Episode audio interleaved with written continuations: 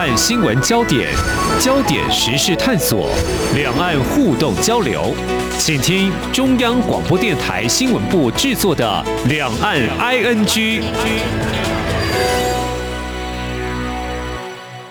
听众朋友您好，我是黄丽杰，欢迎收听《两岸 ING》，三十分钟一起掌握新闻时事焦点。今天是二零二一年十二月二号，星期四。二零二一开放国会论坛今天二号到明天三号在台北登场。共计有二十一国三十七位议员以及专家学者共同参与，其中六个国家有十五位的议员亲自来台访问。蔡文总统出席这项论坛开幕典礼致辞提到，今天参与论坛的国家都是全球民主社群的重要成员。面对国际情势快速变化，威权主义持续扩张，目标就是打造坚实的民主阵营，共同强化民主韧性。蔡总统说：“过去台湾曾经历经威权统治，但勇敢的台湾人民走过艰辛的民主化过程，建立起强韧有活力的公民社会。”而谈到台湾努力的成果，总统提到，今年立法院推出开放国会行动方案，行政院也启动开放政府国家行动方案，为加入开放政府伙伴联盟，台湾正一步步打下稳固基础。总统也说，这几年台湾持续加强和民主伙伴的合作。那么过去呢，台美建立的全球合作及训练架构，日本、澳洲陆续加入成为正式伙伴。台湾的合作对象也从印太地区扩展到欧洲等其他区域，邀请更多伙伴一起针对全球重大议题深化交流。而另一方面呢，立法院长尤锡坤则是透过脸书发文感谢美国联邦众议院议长佩洛西来函祝贺。尤锡坤还指出，台湾和美国共享自由民主的价值，这次论坛能够受到美国国会的支持与肯定，让坚若磐石的台美关系更加稳固。相信在未来台美持续推动双边关系之下，一定能够维持印太地区的和平与繁荣。那么，这是在今天节目一刚开始所掌握的新闻焦点。那么，持续接下来要重点关注的是台湾和出席这项论坛的波罗的海国家的外交关系。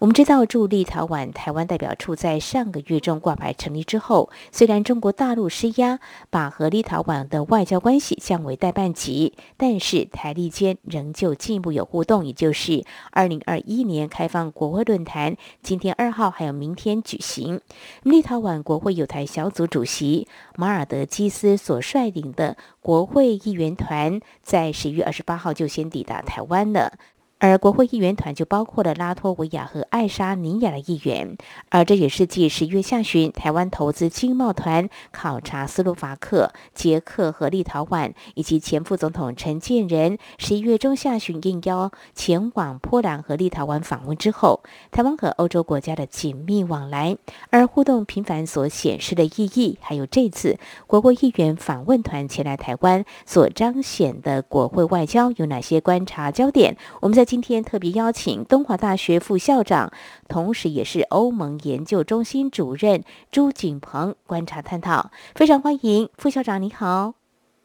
啊，主持人好，各位听众朋友们，大家好。好，我们看到呢，蔡英文总统呢在日前已经先接见了啊波罗的海三国国会有台小组的主席，还有国会议员联合访问团。他就说，台湾跟波海三国都走过了威权统治，争取自由道路也都深刻了解民主是得来不易的。当然，我们也从报道当中看到了立陶宛的国会有台小组主席马尔德吉斯，他致辞就说。台湾在复杂的地缘政治环境中取得了平衡，并且同时发展经验跟强化民主。我们这次呢到台湾就是要展现团结之意。他更提到，立陶宛政府的友台政策哦，在立陶宛社会获得了广大民意的支持。保护自由及规则为基础的国际秩序，有关台湾和立陶宛的重要利益，必须强化跟台湾的关系，共同合作来达成这个目标。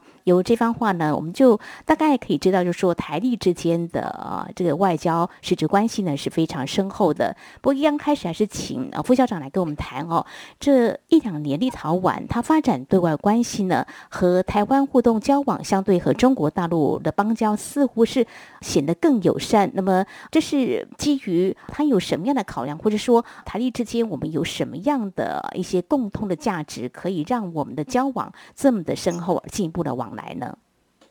呃，好的，我想这个问题可以从几个方面来做一些思考啊。嗯，那首先是您刚提到的，就是台湾跟立陶宛之间是不是有一个共同的一个历史呃价值？好，那这个历史价值呢是呃过去呢在立陶宛自己本身的国家发展史过程当中，那它所受到的苏联的这样的一个统治跟压制，以及它在一九九零年。呃，后冷战时期之后啊，它整个的外交政策的一些转变，嗯，跟它政治的一些转型，还有它走向民主政体的这样一个道路，那甚且在之后呢，您刚刚提到的几个波罗的海小国，嗯，这三小国呢，同时都经过很漫长的谈判，在二零呃零四年呃的时候呢，就同时。跟中东欧地区的十个国家呢加入了欧盟，那这是欧盟史上呢最大的一次的东扩的一个行动。嗯，那我想这个历史其实是非常漫长。那台湾，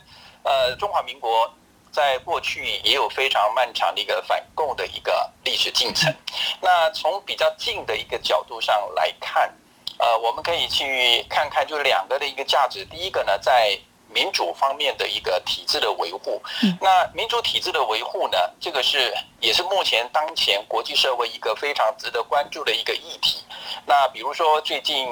啊，美国总统拜登呢，他就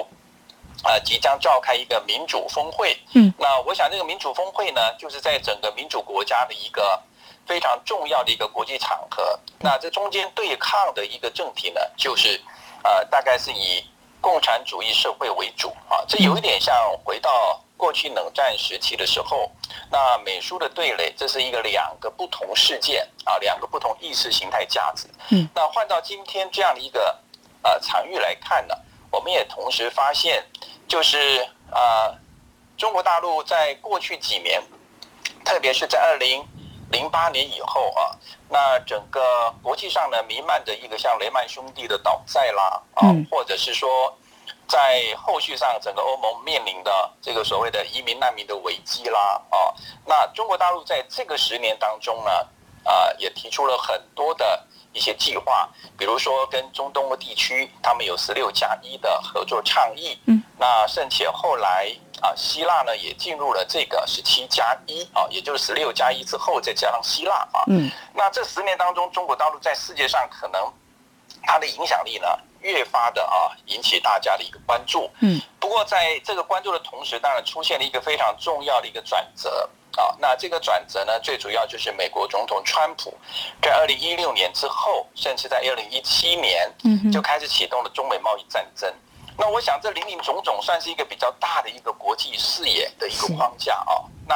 所以呢，整个立陶宛或者是呃这个波罗的海三小国，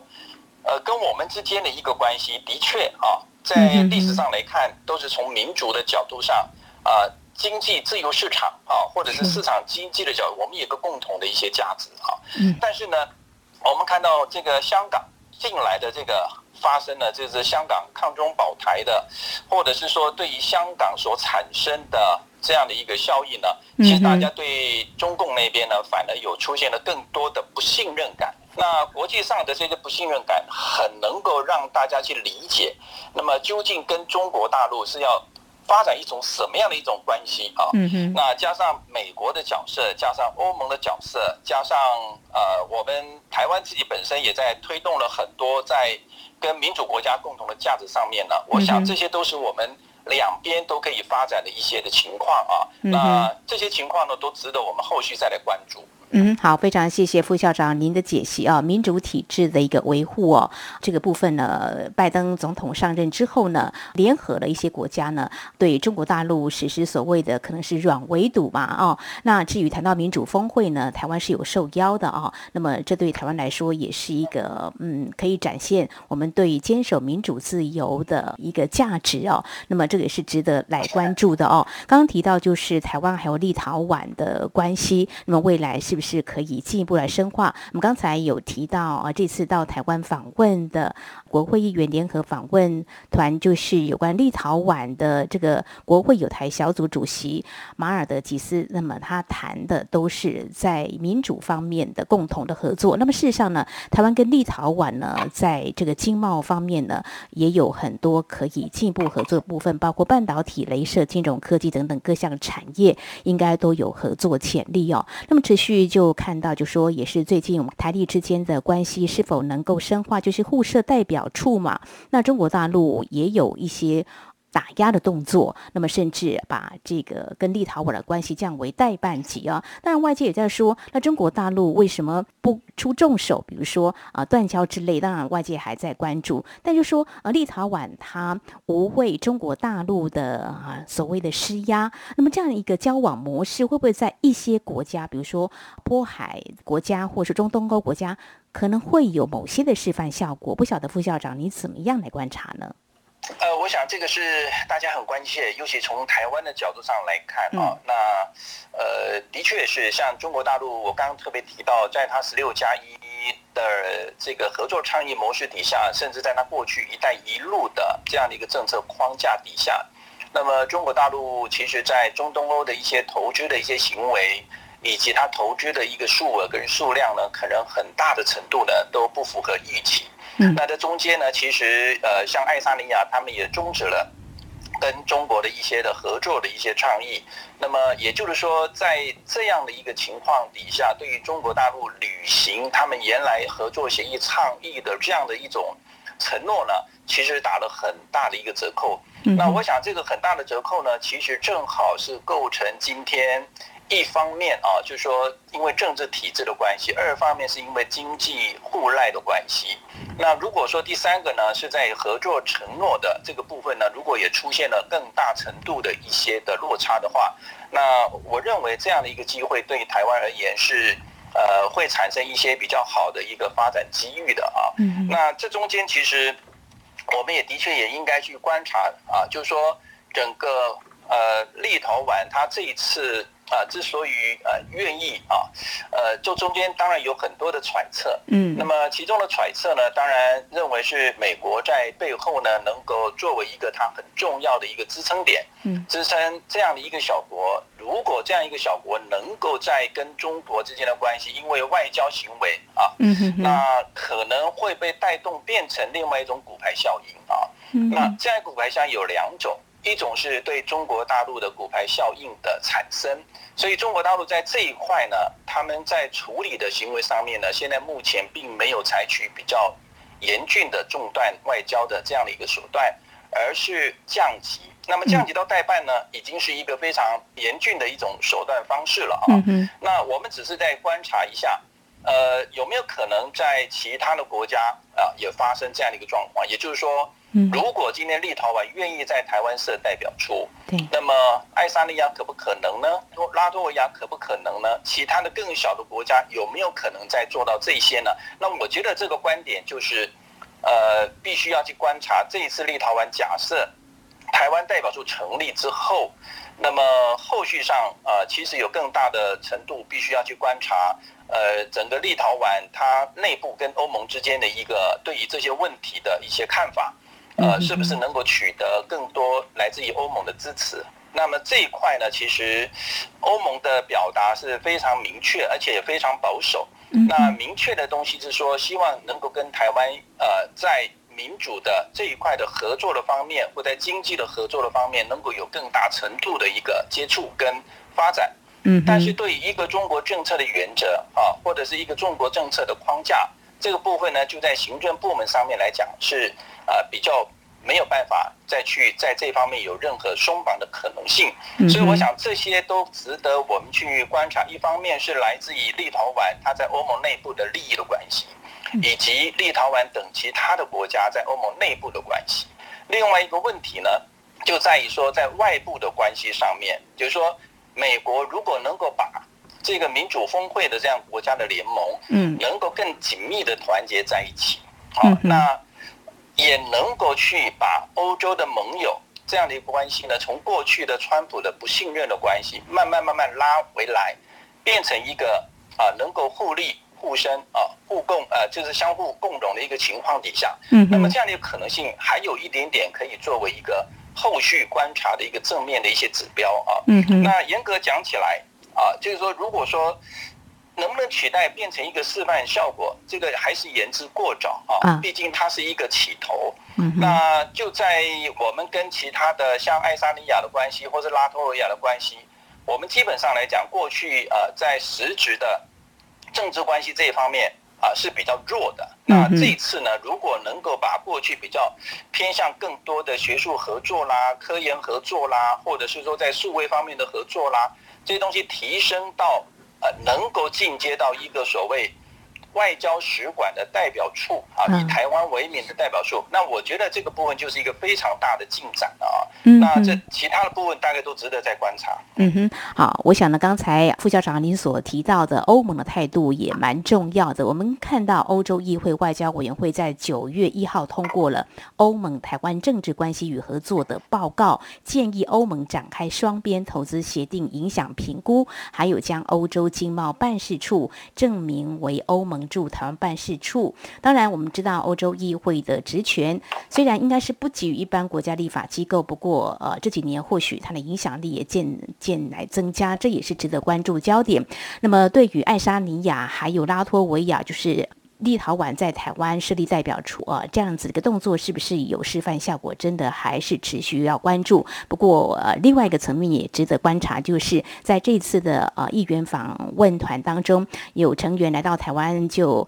轻松的自嘲，就说在这趟出访行程之后，也许呢有更多人被列入黑名单的行列。不过立陶宛非常支持台湾坚决的态度跟决心。好，这后续的发展都是值得关注的。稍后节目后半阶段呢，我们再继续请啊朱景鹏副校长呢来跟我们谈谈。刚刚我们在触及到爱沙尼亚还有拉脱维亚，这次也有议员来访。那么立陶宛跟台湾互设代表处的交往模式，能否给这些国家参考呢？还有未来国会外交这个部分，因为这次国会论坛，我想呢过去当然也有，不过这次呢在这个时间点来举办，我想还是有它的意义。稍后再请副校长来谈你的观察。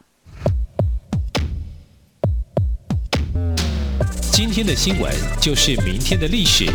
探索两岸间的焦点时事，尽在《两岸 ING》节目。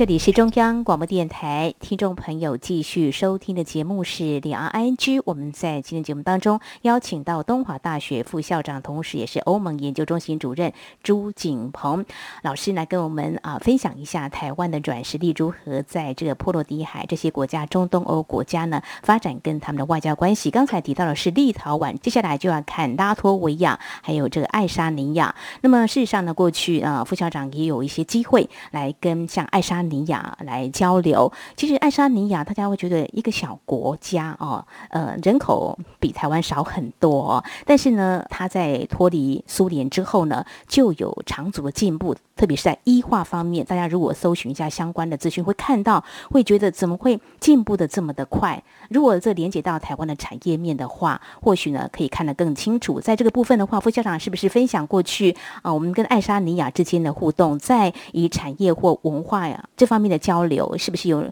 很多可以再进一步来合作的？是，我想这个主持人这个问题问的非常好，也就是整个台湾的软实力能够在世界上被看见，而且呢，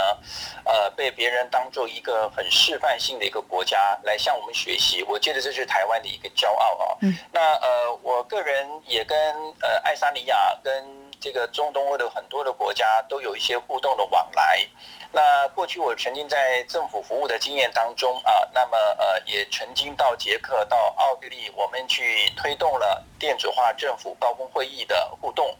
那这中间其实不仅可以让双方面的部长级能够有一个正式对话的机会，也能够把我们外交的一些的呃大使、呃驻外的代表，也都同时呢能够让他们。随着，因为台湾这样的一个软实力呢，能够跟他们有一个更加深入对话的一个机会。那我在这里先举一个，呃，我们曾经也到了奥地利这个国家去。那么奥地利也因为当时我们台湾曾经在二零一一年的时候呢，主办了世界的资讯高峰会议的论坛在台湾举办。那么在当时，奥地利的资讯长也到了台湾来。那么之后呢，我们有机会过去。在过去的同时，他特别安排了到奥地利的总理府呢去进行对话。那我们的驻外使馆其实是因为政治的关系，我们始终没有办法进到这样的一个场合。嗯，所以呢，在当时呢，也因为这样一个机缘，让我们的驻外的大使能够同时跟着我们一块到了总理府去进行这样的一个呃非常深刻的一些讨论，也能够让他们更加理解台湾。啊，不仅是在我们软实力上面的一些呃重要的影响力之外，呃，能够让我们呃外交的部门也有机会更加深对方的合作。那么，在您刚提到的爱沙尼亚跟啊拉脱维亚，或者是在啊立陶宛这个部分呢，我们过去比较多在科技部啊的合作、学术研究这方面，甚至我们国发会呢也经常会跟爱沙尼亚之间。呃，我们有一些对话，部长级的对话，当然或者是两边之间的经贸合作对话，像今年已经进行了第七次了啊。那每一次呢，我们所讨论的一些重点，基本上都是维持在呃很多呃双方面所关注的一些事项啊，比如说电子化政府，比如说这个审议式的民主啊，比如说是呃像爱沙尼亚，他们有一个计划叫 E Estonia 啊，就是说或者是他们在 Blockchain，就是说像。区块链的革命这一块呢，他们或者是更早之前，他们早就推动了 e-voting，啊，像我们呃台北市政府呢，在柯市长第一次担任市长的时候呢，所谓的海选，嗯，啊，这个所谓呃想要进行 e-voting 这样一个社会，在他们国家早就有了。哦，那我想在这一部分就是说，台湾因为让他们能够看见台湾的优势，而且这个优势呢，原来都不是属于政治层面的，那现在呢？呃，慢慢慢慢发展起来，看起来在过去奠定的这样的一个基础之上呢，反而让我们有机会去看一看，会不会因为立头宛的这样的一个模式行为，呃，带动了周边这两个小国同时一起啊来看这个跟台湾之间的一个政治关系的提升。那呃，恐怕这个部分也许呢，值得我们。啊，再进一步去跟他们加深互动，嗯，我觉得过去已经有很好的基础了啊。那未来能够透过呃更好的民主国家的连结，哈，能够让这样的一个政治性的一些关系呢，能够呃深化。嗯，政治性的关系深化之后，那政策的角度范围啊，就能够有更多扩张的可能性。那逐步逐步的把台湾的国际场域呢，能够加大。加深加广啊，我想这个是我们可以期待的。是，那么在经贸之外呢，呃，刚刚提到这爱沙尼亚，我们也留意到爱沙尼亚安全部门这几年他们所发表年度报告当中，都把中国跟俄罗斯并列成为国家安全威胁。同时，在去年夏天的时候呢，还驱逐了一名中国外交官，随后中国也驱逐了一名爱沙尼亚外交官。另外呢，我们看到爱沙尼亚他一直在新疆、西藏人权领域也关注中国，在今年。一月刚上任的爱沙尼亚现任总理卡拉斯呢，呃，在去年七月他就曾经在新疆问题上激烈批评中国大陆。我想在这个人权、民主这个价值的理念的相近，对于台湾跟爱沙尼亚关系的互动，应该也会有进一步深化的可能。当然，提到台湾跟拉脱维亚的关系呢，大概在十年前就签有一个科技合作的资议年会的协议哦，啊，也会轮流在。台北，还有拉脱维亚，还有包括刚刚提到立陶宛的首都啊，三地轮流来举行，看的都是在经贸投资方面了啊。这一次呢，延伸到这个国会外交，所以接下来我们就要谈这一次呢，外交部跟立法院、美国民主协会还有台湾亚洲交流基金会，那么就在十二月二号到三号，在我们台北合办了这场二零二一年开放国会论坛，主题是后疫情时代的开放国会韧性的全球有案例，还有二零二二年之后的规划。那么有一些议题是可以共同来讨论的哦。当然，这次我们看到是台美合办这场论坛哦，当然这也彰显了这个国会外交的很重要意义。嗯，副校长，你怎么样来看在这次有议员？在疫情之下，还特别到了台湾。我想呢，这样子的一个行动呢，跟展现他对台湾的友好是不在话下。那怎么样看国会外交在台湾呃，在深化或延伸我们对外关系，呃，应该是深具重要性的吧？好，我觉得这个事情，当然一方面，我认为呃，可能来的。早或是来得晚，不如来得巧啊。那来得巧的意思就是说，我们常常讲，就是说，怎么样在一个时间点下做一些应该做的事情。那这个时间点下所做的事情，是不是影响力会更大、更加的深远？我觉得这是看待这些国会议员到这次为什么呃接二连三，甚至于在欧洲议会的议员啊，您刚刚提到的几批的议员啊，他们愿意到。台湾来做这样一件工作的一个非常重要的一个背景啊，我认为，呃，应该是在时间的选择性上面啊，呃，是不是能达到最好的效果？呃，因为我们看到，就是说，从美国在川普当政的时候，那对于美国国会议员所发动的，到今天所看到的各种不同的提案，林林种种加起来，应该有十几项对于台湾友好的这些提案吧？哦，那。呃，我想美国的这个提案也是从国会议员里面去发动。那欧洲的议会的议员，因为在像中国大陆跟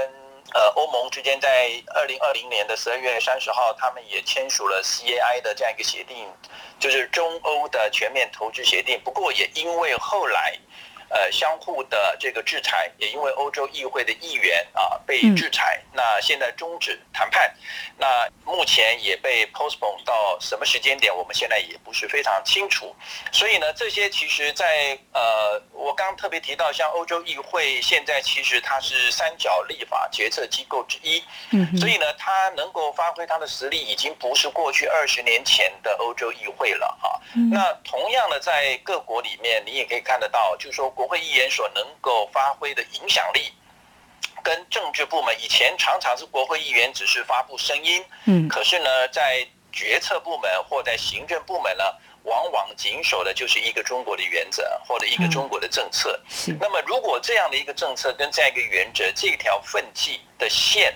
能够被。接收到某一种程度，而且中国大陆假设并没有很十足的反应到断交这样的可能性，嗯，那我认为这中间可能还是有机会。让其他的一些国家能够见机行事。那我想这个部分的国会的发动，代表的是民意啊。那这民意的发动，剩下的就是一个行政部门之间，他们怎么去协调脚步。那这样的一个政策跟协调他们的一个政策的脚步呢，能不能够跟呃国会之间取得一个非常和谐的一种。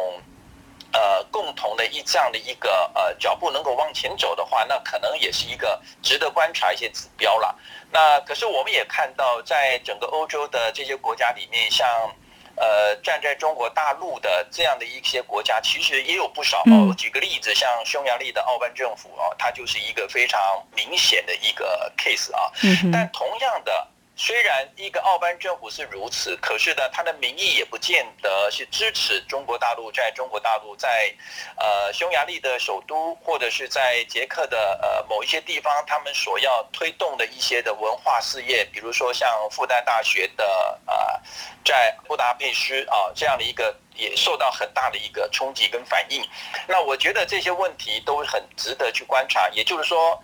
国会议员这个是一个启动式的一种示范式的一种外交的一个作为，但这中间这个国会是不是能跟这个政府齐脚步？我觉得这才是一个突破的一个盲点。嗯哼，就是国会外交展现是民意嘛啊，民意的一个展现，但是不是能够在驱动或改变行政部门它的政策啊？这个是未来我们可以来关注的啊。我们看到这次波罗的海三个国家的国会议员在访问台湾期间，刚刚提到的蔡英文总统有接见之外，其实啊这些国会议员访宾有拜会我们的国发会、经济部、科技部等等部会，可以看得出来，就是说在这个经贸方面的一些合作机会，未来是可期的了啊。好，那未来对于台湾还有这些国家的实质的外交关系，是不是有进一步突破？真的是值得我们再做进一步的观察。好，我们在今天非常感谢东华大学副校长、欧盟研究中心主任朱景鹏，针对台湾在立陶宛设立代表处之后，